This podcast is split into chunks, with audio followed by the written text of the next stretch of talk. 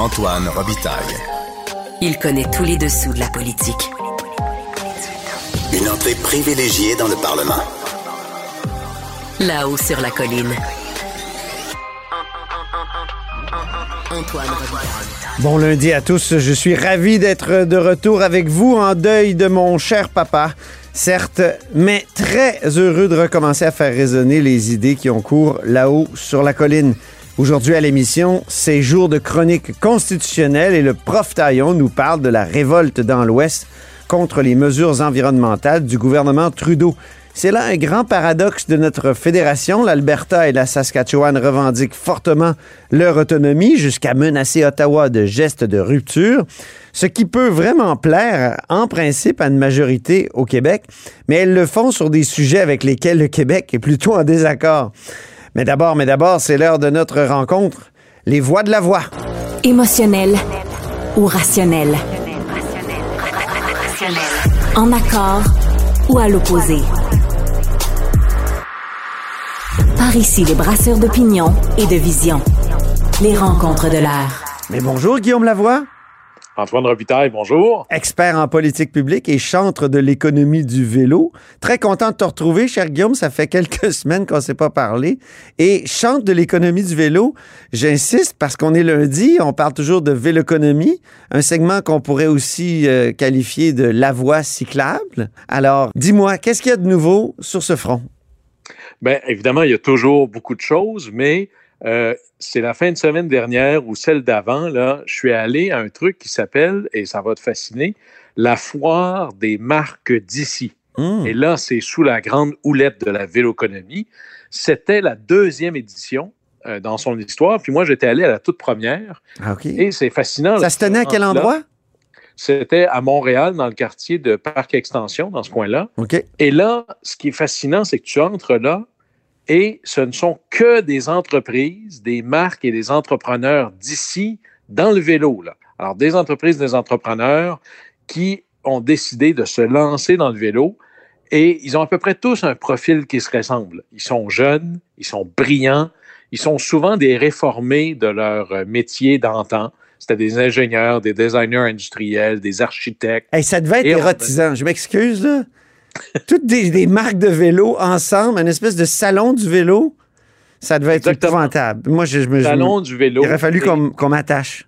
Ben là, la prochaine fois, on va s'assurer que tu viennes. Et là, je te fais un peu le tour de quelques joueurs importants qui étaient là. OK? Et évidemment, il y a plus de marques que ça. Puis c'est même que quelques-unes des marques québécoises.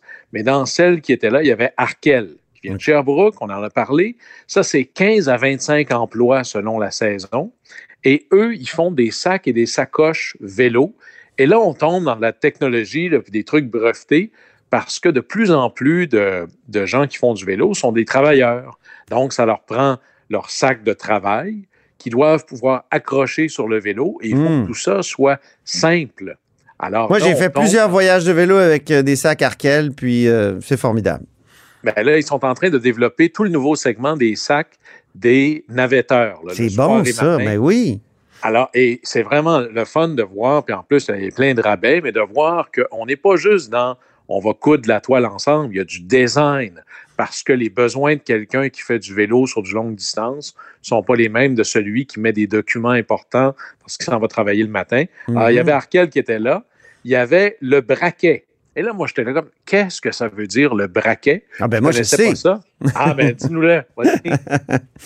Ben, le braquet, c'est euh, en avant. Tu as un grand et un petit braquet. Donc, euh, Ben. c'est les plateaux en avant qu'on a des, des- donc, dans, dans le système d'engrenage du vélo. Ben voilà, alors moi, j'ai pu découvrir des mots que je connaissais pas. Ils ont décidé de prendre ça pour le nom de leur entreprise. Alors, le braquet, ils sont basés, eux, euh, sur le plateau Mont-Royal. Imagine ça, un architecte passionné de vélo qui décide de se lancer dans le design de vêtements de vélo. Donc, euh, des survêtements, euh, des, des chandails de corps, des choses comme ça. Mm. Et signature particulière, ils ont fait un partenariat avec un artiste local. Et quand tu achètes un vêtement, le braquet, il y a souvent un design, un imprimé d'un artiste local dessus. Alors, ça rend la chose une couleur locale enrichie. enrichie là. Mhm. Et il y avait aussi euh, des gens qui, la première fois que je les avais vus, je connaissais pas ça, Mint and Dry. Eux, ils vendent des, appelons ça des cocktails de dégraissage. Alors, pour dégraisser ces chaînes de vélo, Ben j'étais oui. comme, mais pourquoi est-ce qu'il faut faire ça? Tu vois, moi, je suis pas ce genre de cycliste-là. Là, il m'a bien expliqué que c'était très important, surtout ceux qui font du vélo de l'hiver. Alors, enlever le sable et tout. Et ils sont en train de développer le marché nord-américain. Alors, imagine, là. Et eux, ils sont installés euh, dans la couronne nord. Et il me faisait remarquer, un de- de- des patrons de l'entreprise, que lo- quand c'est une entreprise locale comme celle-là, il dit, je suis un écosystème local de fournisseurs. Hmm. Mon distributeur est à côté de chez moi. Celui qui fait le design de mon logo est au bout de la rue. Celui qui imprime mes étiquettes est au village. Alors là, on a vraiment combien le vélo peut pas juste être à la remorque du reste de l'économie, mais peut être un, un espèce de leader économique pour un écosystème d'appui. Et il y avait aussi Panorama, qui sont de plus en plus connus, avec des vélos avec des superbes beaux noms. Hein, ça, je me souviens, tu nous en parlais. Il y avait euh, Ouais, c'était magnifique, ça. ouais.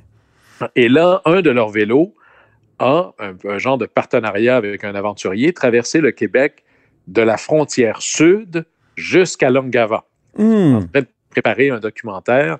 Ce serait M. Pierre Bouchard euh, qui fait ça. J'ai hâte de voir ça. Jusqu'à là. En- Ouf. oui, alors tu te dis, quelle aventure incroyable. Alors, d'ailleurs, Panorama, eux, ils appellent ça des vélos de- d'arrière-pays. Alors, c'est pas sur le long de la 20 ou la long de la 40, c'est de l'expédition d'arrière-pays, c'est encore plus le fun. Et là, Antoine, tu vas être content. Il y avait une Donc, ils doivent avoir des vélos de gravel, les autres, là. Oui, oui, oui, mais avec un design particulier pour qu'ils soient très confortables. Oui, oui. Euh, un an- euh, ils, ils sont construits pour être réparés au garage du coin, hein, parce que si tu es en longue expédition, il faut que tu sois capable de réparer ça. Alors, c'est vraiment fascinant combien, là, on a de la haute technologie pour rendre les choses euh, résilientes. Et Antoine, tu vas être content parce qu'il y avait une entreprise qui venait de Québec, que moi, je ne connaissais pas, Ah, ben oui. Blivet Sport. Et là, eux, Blivet, ils sont spécialisés dans la conception et la vente de vêtements puis d'équipements, surtout pour du vélo de montagne et euh, du fat bike l'hiver. Alors, des gants, des bottes. Leur gros vendeur, c'est des chaussures. hein, parce que si tu es dans le vélo l'hiver, moi, je connaissais moins ça, tu es toujours pris entre ta température est trop basse. Là, après ça, tu as très, très chaud. Et là, il y a plein de sueur et là, tu peux geler. Alors, ça prend des vêtements particuliers. Et ils sont très préoccupés d'ailleurs sur leur site, ça c'est fascinant. Ils mettent de l'avant l'importance du respect et de la valorisation de la langue française. Ah, ben là, Alors, on eux, aime ça. Mon Ils Dieu. poussent. Si- le- ils, le ont, fameux ils, ont- ils fat cochent toutes mes cases, là. Ben là, en plus, Vélo puis langue, française, mais je suis profondément érotisé. Ben écoute, le fat bike, il propose le VPS, le vélo à pneus surdimensionné. J'adore ça. C'est tellement simple que ça en. J'aime bien le vélo dodu aussi. Oui, mais tu vois, quand tu m'as dit ça, je me suis dit, est-ce qu'il parle de la personne qui est sur le vélo? Ou est-ce que c'est les pneus? Mais franchement, je trouvais qu'il y avait dans cette génération d'entrepreneurs de la vélo-économie, euh, on dit souvent, des fois, on a de la chance de voir ce que le Québec a de mieux offrir pour son avenir. Oui. On a là des, des gens qui sont des professionnels, accomplis. Ce ne sont que des mangeurs de luzerne, là, c'est des ingénieurs, des comptables, des financiers, des architectes qui décident de se lancer dans une économie qu'on ne voit pas autrement et ils sont en train de nous faire rayonner en français et magnifiquement partout au Québec et de plus en plus à l'échelle continentale également. Alors, Il faudrait en parler à Mint and Dry, là. Il faudrait qu'il hein, trouve Oui, un nom et- mais il y avait quand même du reste. Il y avait, il y avait le reste, mais ça compense. J'ai quand même le braquet, puis le blivet. Oui, oui. même pas rien. là. Quand même. Et, et je, je tiens à te dire aussi que euh, sur Grande Allée, il y a un nouveau café qui vient d'apparaître ici à Québec qui s'appelle Musette. Musette, c'est un sac de toile qui se porte souvent en bandoulière. C'est comme ça qu'on appelle dans certaines régions de la francophonie les sacs qu'on met sur les côtés du vélo. Comme les sacs de coursier, là, ça s'appelle. Voilà, musette. Alors, Musette cycliste, c'est un café cycliste. On peut prendre là, on peut acheter des vélos. Il y a des vélos qui sont vraiment très, très, très chers. Là. C'est, des, c'est un peu de la pornographie de vélo quand tu vas là. C'est, c'est- fou. Là. Et euh, on, peut faire, on peut prendre un apéro. Puis imagine-toi donc qu'il y a des douches, puis des, euh, un endroit où on peut ranger des vêtements. Donc, mettons qu'on se réunit là, un groupe de cyclistes. On va faire une sortie de vélo. On revient, on peut prendre notre douche, puis prendre un apéro. Je trouve ça tellement sympathique. 151 Grande Allée Est. Puis je te dis, c'est, c'est pas des gens que je connais. C'est, c'est pas une, une pub gratuite que je leur fais, là. Je veux dire, et, et- donc, c'est, c'est formidable. Puis en plus, l'hiver, ben la douche va être accessible aux gens qui vont faire du ski de fond sur les plaines. Ça, c'est une autre coche que, que je, je- Une autre, euh, voyons, une autre Un case autre- que je coche. un autre pardon. volet de, de véloéconomie. Mais Oui. tu sais, Antoine, que cette idée d'adapter les, les- les bâtiments, disons-le comme ça, Oui. pour être euh, ce, que, ce que Vélo Québec appelle euh, vélo sympathique. C'est des certifications, ça se voit de plus en plus à travers le monde, un peu comme, euh, c'est un peu la mode d'avoir des bâtiments verts. hein. Il, y a des- il y a une certification qui s'appelle LEEDS. Oui. Alors, ça peut être LEEDS or ou platine ou argent. C'est un mouvement qui a commencé aux États-Unis qui s'appelle Bicycle Friendly America. Et c'est même en Ontario maintenant. En France, ils appellent ça de l'employeur pro-vélo.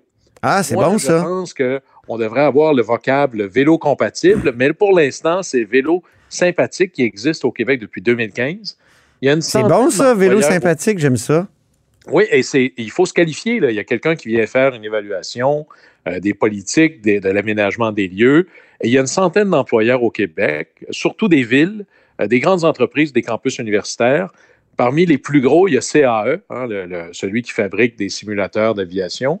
Et là, c'est des choses qui peuvent être très de base. Si moi, je, je vais aller travailler en vélo, est-ce que j'ai des casiers, est-ce que j'ai une douche, est-ce que j'ai un endroit sécuritaire pour verrouiller mon vélo? Et là, je regardais à Québec, la ville de Québec, Antoine, n'est pas encore certifiée vélo sympathique, Ah. ni mon alma mater, l'Université Laval, qui ne l'est pas encore. Alors, le message leur est lancé. Mais je connais pas tous les critères, mais ici, à l'Assemblée nationale, je trouve qu'on est pas mal vélo sympathique. On a, Ah, dans le garage ici, il y a même un, un endroit, un garage souterrain, il y a tout un endroit qui est consacré au vélo avec des grandes grilles pour protéger les vélos, accès euh, avec carte magnétique. Puis euh, ici sur l'étage, il y a une douche, mon cher, au deuxième étage du- de l'édifice André génial. Je Laurando. vais passer le mot euh, aux intéressés.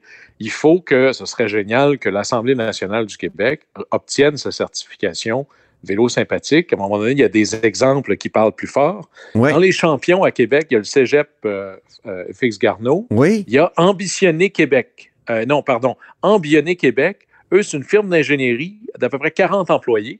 Donc, on voit à quel point ça peut être intéressant. Et ce qui a attiré mon attention sur ces certifications-là, Mhm. que je reste vraiment ancré dans la véloéconomie, pourquoi est-ce que ça devrait exister là où on s'intéresse à la ligne du profit? Le tiers des demandes par les entreprises là, viennent de la direction des ressources humaines parce qu'ils s'en font parler dans les entrevues. C'est un facteur d'embauche, Ah, c'est c'est un bon. facteur de De rétention. rétention, bien sûr. Et il y a une entreprise à Montréal qui a commenté récemment que c'est véritablement là, un candidat sur trois qui en parle lors de son entrevue. Si moi, je viens en vélo, qu'est-ce que vous avez pour moi? Et là, on peut aller dans les aménagements physiques, on peut aller dans les avantages, euh, ce qu'on appelle les avantages sociaux. Hein, on paie le psychologue, les dents, le dos et autres. Pourquoi pas l'entretien annuel? Ce sont des facteurs Oh! dans un monde de pénurie de main-d'œuvre, des Oui. facteurs euh, d'attractabilité et de rétention de la main-d'œuvre. Fait que la véloéconomie, ça appartient véritablement aux lignes importantes dans l'entreprise. À quoi Guillaume Lavoie, chantre de l'économie du vélo, s'attend pour la mise à jour économique de demain? Mais là, vraiment, tu parlais de érotiser. Je peux au moins espérer. Mais moi, je pense, enfin, voici les faits. Le Québec a une industrie naissante en vélo dans tous les secteurs, beaucoup plus grosse que sa, que sa population seule ne devrait l'indiquer. Mais on n'a pas encore un gouvernement du Québec qui reconnaît ça. Alors, d'avoir des fonds pour que l'industrie s'organise, ce serait peut-être la base Mhm. des fonds pour documenter la présence de l'industrie et sa- savoir combien ça vaut. On rappelle, l'Union européenne, eux l'ont fait, c'est un million d'emplois là-bas. Oui, c'est vrai, tu que- demandais des statistiques récemment là-dessus. Ben, ben, oui. Il faut documenter ça. Et à la fin, euh, ne serait-ce que ça, je ne suis pas trop gourmand, qui à Investissement Québec est le responsable du vélo? Ça, ça va envoyer des messages. Et je te dirais que si les mots ou le mot véloéconomie apparaît dans la mise à jour budgétaire, Mhm. On aura ici, cher Antoine, fait un pas de géant ou un grand tour de roue. Et de toute manière, on continue à marteler ça tous les lundis avec toi, Guillaume Lavoie. Merci beaucoup. Au plaisir. Expert en politique publique et chantre de l'économie du vélo. Antoine Robitaille. Le véritable troisième lien. Le Salon Bleu à vos oreilles. Et tout ça sans utilisation des fonds publics. On s'érotise une question constitutionnelle à la fois. La traduction constitutionnelle. La question constitutionnelle. Mais bonjour Patrick Taillon. Bonjour Antoine. Notre chroniqueur constitutionnel et accessoirement professeur de droit à l'Université Laval. Très heureux de revenir à cette chronique constitutionnelle, mon cher Patrick. Aujourd'hui, on parle de mazout et de retraite. Parce qu'il y a plusieurs nouvelles sur le front du fédéralisme et environnement, mais aussi retraite. Ben ça, c'est la fiscalité des provinces et la fiscalité fédérale. Ben en fait, moi, j'ai jamais vu dans le reste du Canada une telle intensité euh, dans la contestation puis la confrontation à l'endroit du, Canada central, à l'endroit évidemment du parti de Justin Trudeau puis du gouvernement, mais à, l'endroit de la vision centralisatrice du Canada. Et euh, c'est vraiment sur le front des ressources naturelles en général, mais on, viendra sur celui des retraites parce qu'il est quand même très intéressant. Mais le, nerf de la guerre est sur les ressources naturelles et l'environnement. Ben oui. Et, et bon, on s'est pas vu depuis un petit moment, mais il y a eu cette décision de la Cour suprême qui a donné raison aux provinces, toujours un peu les mêmes, là, les, les provinces euh, qui sont euh, de, du Canada, des prairies, qui ont mhm. des gouvernements plutôt conservateurs et qui ont contesté. Eh, ces provinces avaient contesté. Des gouvernements très pétroliers, là. Et oui, Jason Kenney, qui était au pouvoir, euh, a lancé ça. C'est comme une victoire d'outre-tombe pour lui parce qu'il n'est plus au pouvoir. ben oui. Et ils avaient contesté, ces provinces-là, la taxe carbone et euh, ils avaient perdu. Mm. Et, le Québec s'est trouvé dans une drôle de position parce qu'on était intervenu aussi en Cour suprême pour, pour défendre notre autonomie dans le domaine de la taxe carbone, donc en même temps en faisant un peu cause commune avec ces provinces-là, mais pas complètement parce que quelque part, il y avait une, partie de la démarche fédérale qu'on soutenait. On se retrouve un peu dans la même situation avec euh, la, la, les, controverses récentes, mais là, oui. c'est intéressant, c'est que cette fois Oui, parce qu'on aime l'autonomie. On, est attaché à l'autonomie ici au Québec, mais on est aussi attaché à l'environnement. Et, donc, dans l'Ouest, on défend l'autonomie, mais pour des raisons euh, et des combats qu'on ne veut pas mener. oui, il faudrait peut-être apprendre par moment à, à, dire au nom du principe qui est l'autonomie, nous pouvons être en accord par moment avec la démarche de nos amis infréquentables de certaines provinces, mais sur le fond des choses, nous avons une vision radicalement euh, différente. N'empêche que la Cour suprême, contrairement au dossier euh, taxe carbone, elle a donné raison aux provinces, ce qui, euh, on n'a pas beaucoup de temps pour entrer dans les détails, mais sur le plan de la gouvernance environnementale, va rendre aussi les choses quand même assez compliquées. Oui, c'est l'évaluation là, qui est environnementale. Ben donc, avant qu'un projet soit lancé, il y a une évaluation donc fédérale et qui précède souvent l'évaluation des provinces.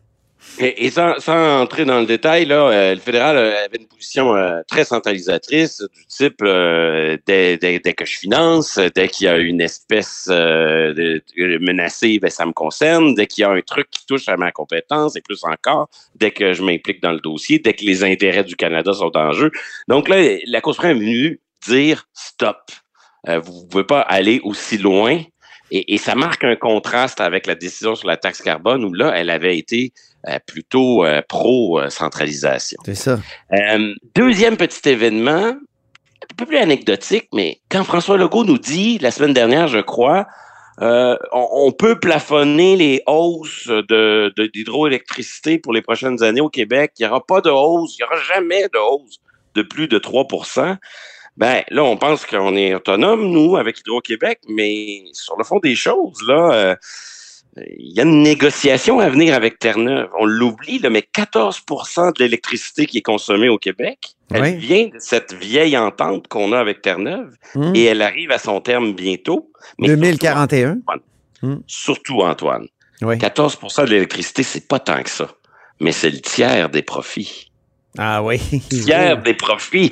On voit comment le, ratio est pas le même. Là. Mhm. Dans le ratio des bénéfices d'Hydro-Québec, Churchill Falls, ça pèse beaucoup plus que dans le ratio de notre consommation.